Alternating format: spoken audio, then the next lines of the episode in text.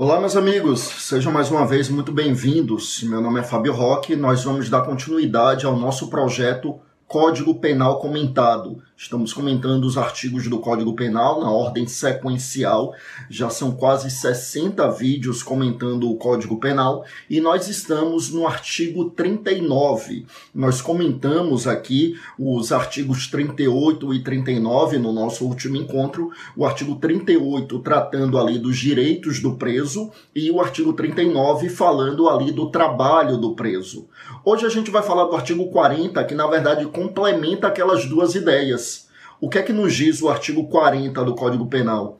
Ele trata da legislação especial, dizendo que a matéria versada nos artigos anteriores, ou seja, no 38 e no 39, seria regulamentada por, matéria, por, por lei especial, e essa lei especial, inclusive, ela iria especificar quais seriam os direitos e deveres do preso e ainda falar dos critérios para mudança de regime, os regimes sobre os quais nós falamos nos artigos anteriores: regime fechado, regime semiaberto e regime aberto. Ora, indubitavelmente, essa lei que é referida aí no artigo é a nossa lei de execução penal, a nossa LEP. Né? Esse artigo 40 ele está se referindo à LEP, Lei de Execução Penal, Lei 7.210 de 1984.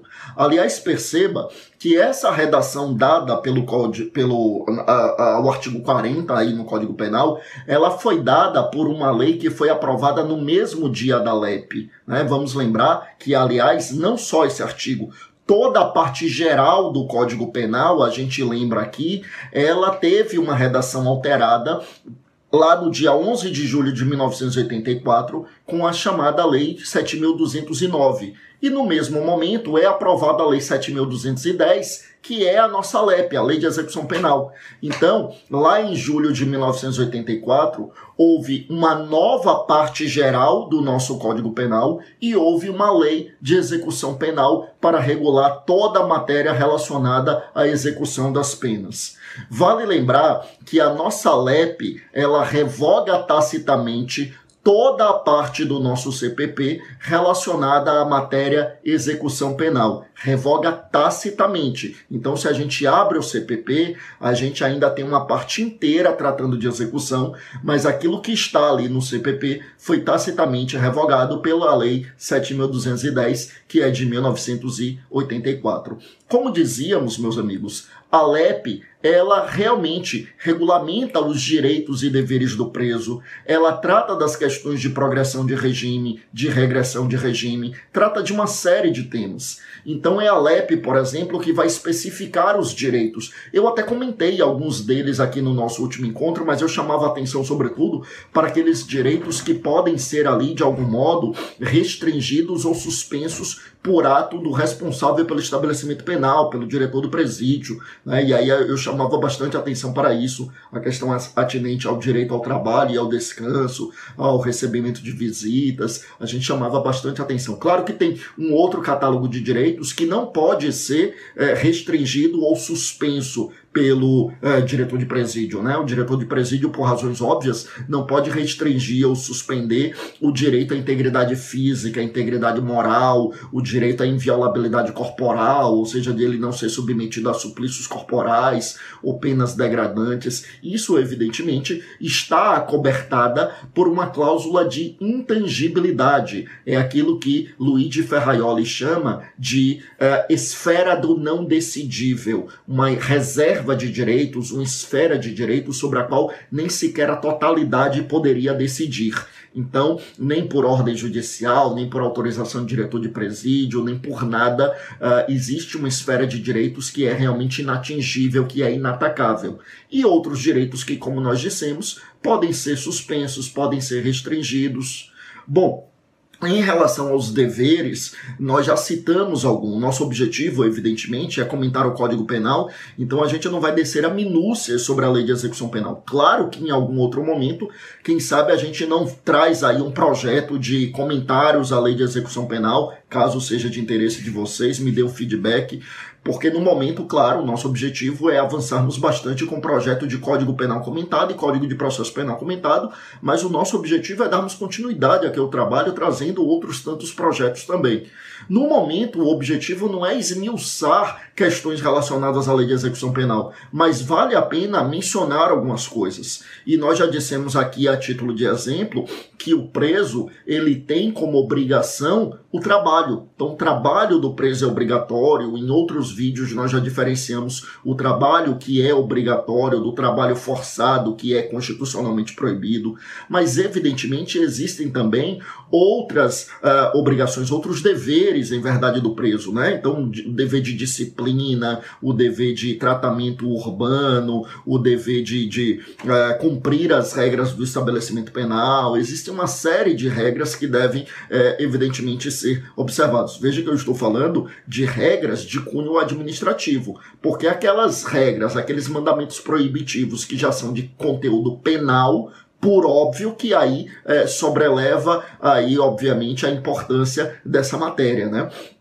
Bom, meus amigos, é, eu quero trazer aqui um instituto bem importante que não está no Código Penal, mas que tem a ver com os direitos do preso, que é o Instituto da Remissão, que se encontra lá na Lei de Execução Penal, no seu artigo 127. O que, que é essa remissão? Remissão aí é com cedilha, não é remissão com dois S's. Ou seja, é remissão do verbo remir e não do verbo remitir remissão com dois S, que é do verbo remitir, tem a ver com perdão, né? tem a ver com, com perdoar, com dispensar. O remir, uh, o, a remissão com cedilha do verbo remir tem a ver com resgatar, né? Uh, saudar, resgatar. Então a remissão aqui é com cedilha, diz respeito a, ao resgate do tempo de pena. É aquele direito do preso, meus amigos, uh, muito conhecido, inclusive, talvez a, as minúcias não sejam tão conhecidas, mas é muito conhecida a ideia de que a partir de um determinado tempo de, de trabalho ou de estudo, o preso preso tem um tempo a menos de pena. Como é essa regra do artigo 127? É que a cada três dias de trabalho ou 12 horas de estudo, ele tem um dia a menos de pena. Então, trabalhou por três dias, um dia a menos de pena. Ou estudou por 12 horas, um dia a menos de pena. Esse padrão de estudar por 12 horas é porque o ensino oficial que é oferecido, por exemplo, nos estabelecimentos de regime fechado, que são os estabelecimentos de segurança média ou máxima, eles têm um patamar ali de 4 horas por dia. Então, essa história de ter um dia menos de pena por 12 horas de estudo é porque, no mais das vezes, essas 12 horas de estudo são também distribuídas em, é, durante três dias. É importante lembrar que o entendimento majoritário, seja na doutrina ou na jurisprudência, é no sentido de que esses dois períodos podem ser cumulados. Ou seja, se um preso está ali no regime fechado, mas ele trabalha o dia inteiro, de manhã e de tarde ele está trabalhando, e à noite ele está frequentando o curso que é oferecido ali no estabelecimento penal, então ele está ali os três turnos, né? Full time ali, de manhã e de tarde trabalhando e de noite estudando. Veja que a cada três dias ele terá dois dias a menos de pena. Por que dois dias a menos de pena? Porque passados três dias, ele terá cumprido três dias de trabalho e terá cumprido as 12 horas de estudo. Então, por isso, ele cumularia aí o benefício e teria dois dias a menos de pena, tá bom? E aí, meus amigos, a gente precisa lembrar que a regra do artigo 127, estabelecida desde 2011, é no sentido de que, se esse condenado praticar uma falta disciplinar grave, ele perde até um terço dos dias remidos. Veja que eu disse que é uma regra estabelecida a partir de 2011, porque antes de 2011 a regra era mais dura. Antes de 2011, se o condenado cometesse uma falta disciplinar grave, ele perdia todos os dias remidos. Desde 2011, ele não perde todos os dias remidos, ele perde até um terço dos dias remidos. Então, por exemplo, vamos imaginar que o sujeito trabalhou por 90 dias. Se ele trabalhou por 90 dias, ele conseguiu remir 30 dias, né? A cada três dias trabalhado, um dia menos de pena. E se ele cometer uma falta disciplinar grave, aí ele vai perder até 10 dos 30 dias que ele conseguiu remir, tá? Até 10, até um terço é o limite. Antigamente ele perdia tudo, agora ele perde até um terço. Mesmo antes, na época em que ele perdia tudo, o Supremo Tribunal Federal já tinha editado a súmula vinculante, que é a súmula vinculante número 9, dizendo que era constitucional essa perda de todos os dias remidos, né? na época em que se perdia tudo. É, a súmula vinculante número 9 diz que o artigo 127 da Lei de Execução Penal é constitucional. Por que essa discussão? É porque argumentavam, né, muitos argumentavam que seria inconstitucional que ele perdesse todos os dias remidos, porque isso violaria direito adquirido. Ou seja, quando ele trabalhava, ele conseguia emissão e isso seria direito adquirido, e quando a lei dizia que ele perdia tudo, estaria violando o direito adquirido dele. O Supremo Tribunal Federal veio e disse que não, que na verdade você tinha uma expectativa de direito que se concretizava no momento em que o juiz declarava a extinção da pena, ou que reconhecia algum outro direito, como direito de progressão de regime, computando aqueles dias remidos, e portanto o Supremo entendeu que era constitucional a perda dos dias remidos, desde a época em que se perdia todos os dias. Aí, em 2011, veio uma lei que alterou o artigo 127 do Código da, da Lei de Execução Penal para dizer que a falta de disciplina grave faz com que ele perca até um terço dos dias remidos, né? Então ele já não perde mais tudo, ele perde até um terço dos dias remidos, tá bom?